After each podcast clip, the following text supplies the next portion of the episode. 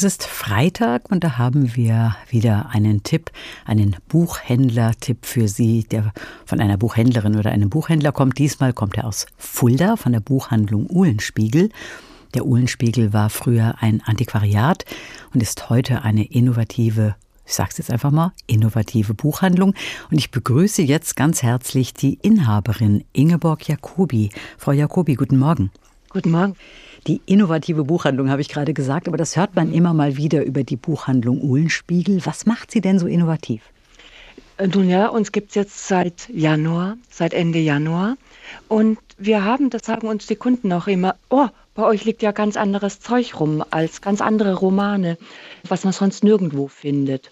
So, und dann freut uns das sehr und wir achten und haben sehr im Auge, dass wir eben die unabhängigen Buchhandlungen und die kleinen Buchperlen rausangeln, die gerade so wertvoll sind, gerade in dieser heutigen Zeit. Ja, die Perlen im Büchermeer, so heißt es auch genau. so schön auf Ihrer Website. Und Sie empfehlen uns heute das Buch Ihr werdet glücklich sein von Bessora. Ja. Die Autorin Bessora ist in Europa, den USA und Afrika aufgewachsen. Ihre Mutter ist Schweizerin, der Vater kommt aus Gabun und sie lebt heute in Frankreich, hat sich bereits mit ihren ersten beiden Romanen weltweit einen Namen gemacht. Und sie beschäftigt sich ja in ihren Büchern oft mit den Themen Herkunft und Identität. Mhm. In ihrem Roman Ihr werdet glücklich sein, da deckt sie ein düsteres Kapitel der Nachkriegszeit auf. Frau Jacobi, um was geht es da genau? Das ist der erste, tatsächlich der erste Titel, der ins Deutsche übersetzt wurde. In, in Frankreich und anderswo ist sie wirklich sehr bekannt. Wir bekommen ein Stück Geschichte mit, wo wir alle wissen, wow, wir sind informiert, wir wissen so viel. Aber das ist ein Stück Geschichte. In den 40er Jahren wurden 83 Kinder aus einem Waisenhaus aus Norddeutschland quasi exportiert nach Südafrika über eine Stiftung, um dort quasi den Buren, die keine eigenen Kinder haben, zu einem arischen Nachwuchs zu verhelfen. So, und das liest man dann und denkt, oha, das äh, ist ja ganz unglaublich. Und dann versinkt man in dem Roman. Dann begleiten wir dieses Zwillingspaar, das per Schiff mit anderen exportiert wird. Wir begleiten die in ihre neue Familie, wo es haarsträubend zugeht. Der Adoptivvater begrüßt die Kinder, ihr werdet glücklich sein. Und in dem Moment meint er es tatsächlich. Aber es stellt sich dann als fataler Irrtum raus, zumindest was Wolf angeht. Also ist der Romantitel eigentlich eher zynisch zu verstehen, also wenn man das Buch bisschen, dann gelesen hat. Ein, ein, ein, ein bisschen, ein bisschen. So, das ist ein Hauptstrang. Der ist wirklich besonders, weil Wolf, die Hauptfigur, erzählt wie ein Brief, wie ein, wie ein langer Monolog an seine Schwester Bärbel oder Barbie, Barbara, seine Zwillingsschwester. Sie haben eine sehr, sehr enge Beziehung. Die geht ganz anders mit den Gegebenheiten um. Sie ist irre anpassungsfähig und fügt sich einfach in ihr Schicksal. Wolf ist rebellisch und äh, kann sich damit nicht abfinden.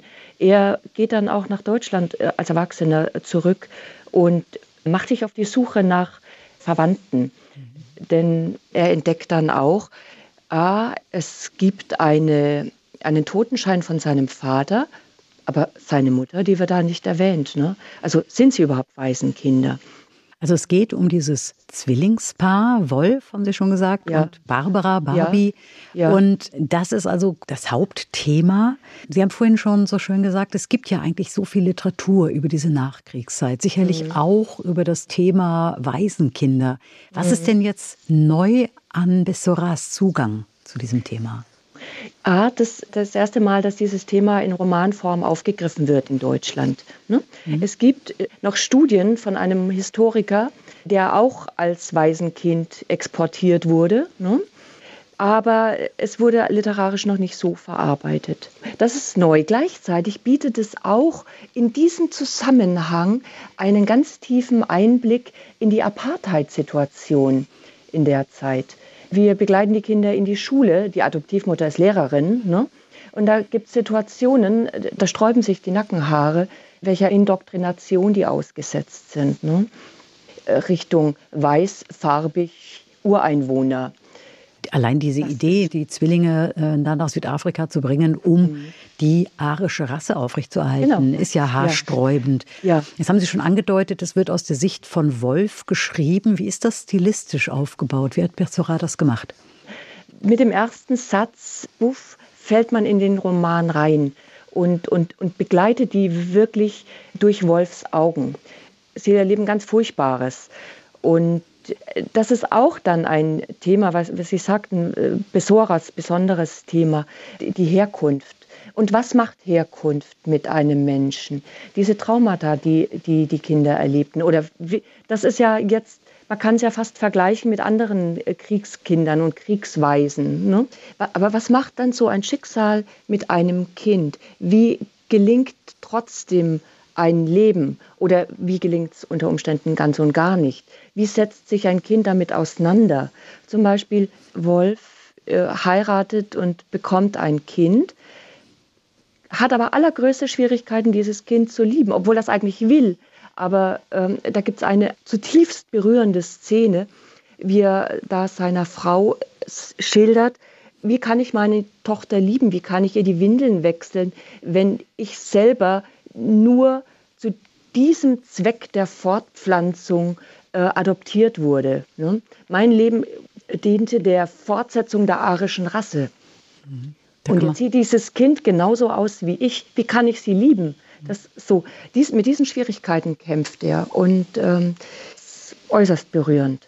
Welche Spuren hat denn das Buch bei Ihnen hinterlassen? Sie haben es ja eben schon angedeutet. Wie ist es Ihnen beim Lesen ergangen? Ja, ich habe jede Menge dazugelernt und es ermutigt zum Recherchieren und Weitergucken. Es öffnet die Augen für, ja, wie wir in einer Gesellschaft leben, die aus Menschen besteht, die alle ihre unterschiedlichen Traumata und wir wissen ja nicht, was die Vorfahren erlebt haben. Ne?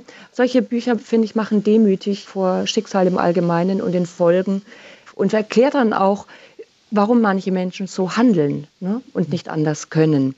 Und ich finde, unsere Aufgabe ist es, wenn wir schon diese Vielfalt an Buchtiteln zur Auswahl haben, unsere Aufgabe ist es, solche Schicksale zu würdigen. Ganz herzlichen Dank, Ingeborg Jacobi von der Buchhandlung Uhlenspiegel aus Fulda für diesen Buchtipp. Ihr werdet glücklich sein, so heißt der Roman von Bessora, übersetzt von Gudrun Honke und Otto Honke. Und erschienen ist dieses Buch im Peter Hammer Verlag. Es sind 280 Seiten. Neue Bücher in HR2 Kultur. Weitere Rezensionen auf hr2.de.